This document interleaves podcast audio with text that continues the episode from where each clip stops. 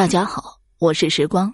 今天呢，我要给大家讲一个传说中的乞丐帮的民间故事。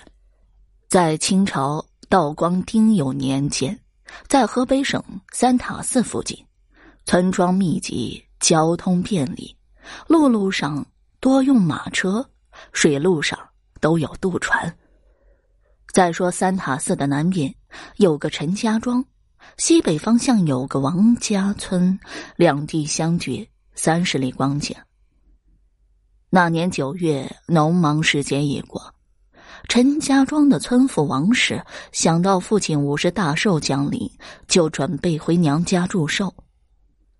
为了赶上九月九日的圣诞之期，他前两天就忙开了，先是蒸了满满一篮子馒头，又到隔壁借来一枚寿字印。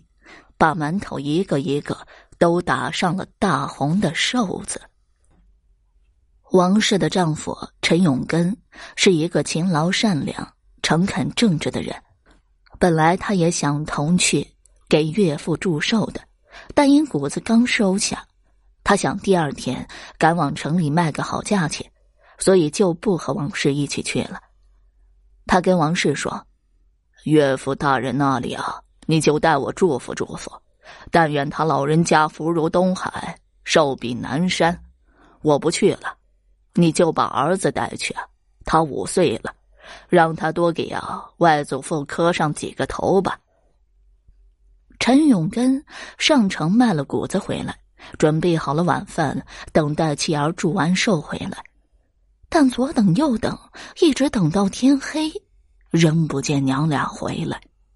陈永根寻思，平日里王氏每次回娘家，总不在那里过夜的，是不是今天给岳父祝寿？那里的亲朋好友多，岳父母留住在他们那里一起热闹热闹。所以等到掌灯时分，陈水根就独自一人吃了晚饭，自顾自的休息去了。这天夜里。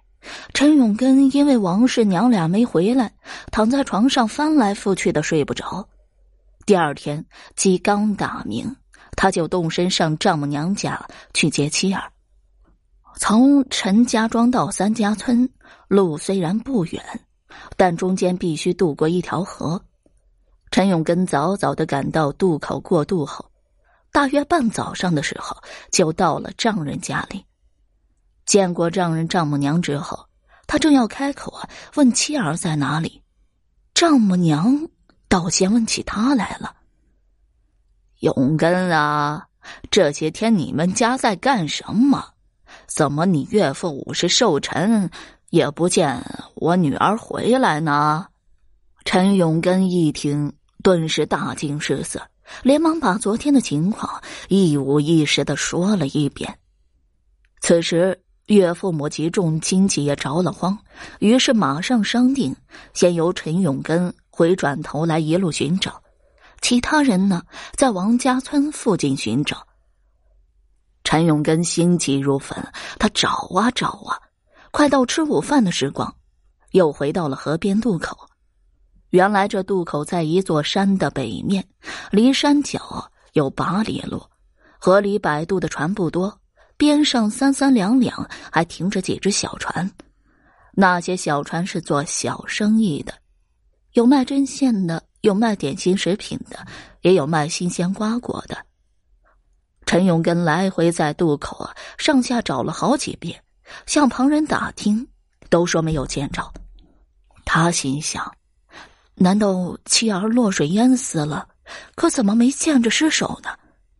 他看河水流的还不是很急，要是被水冲走啊，大白天也该有人看见的。正当他在徘徊之时，忽然见前面有两个小乞丐吵起架来，他们两人正互相争着一只篮子。陈永根觉得那篮子像是自己家里的，于是急忙奔上前去。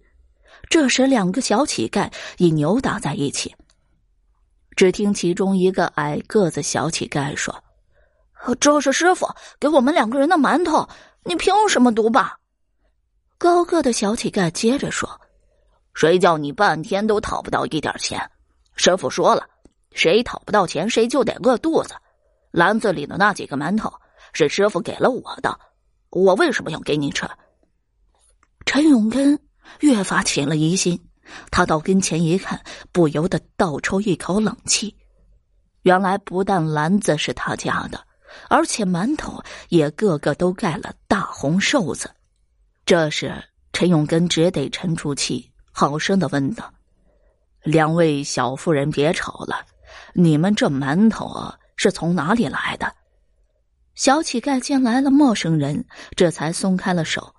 高个的小乞丐说：“是我师傅买来的。”陈永根接着问：“那这篮子呢？”矮个的小乞丐说：“我们也不知道，反正这篮馒头昨天已经有了，大家吃到现在才剩这几个。”陈永根赶紧问他们师傅在哪里，他们指了指岸边的一艘小船。陈永根知道娘俩凶多吉少了。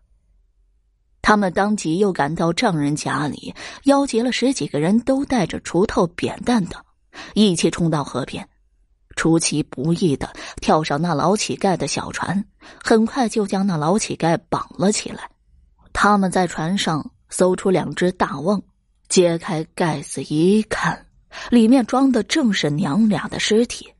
大伙就将老乞丐送了官。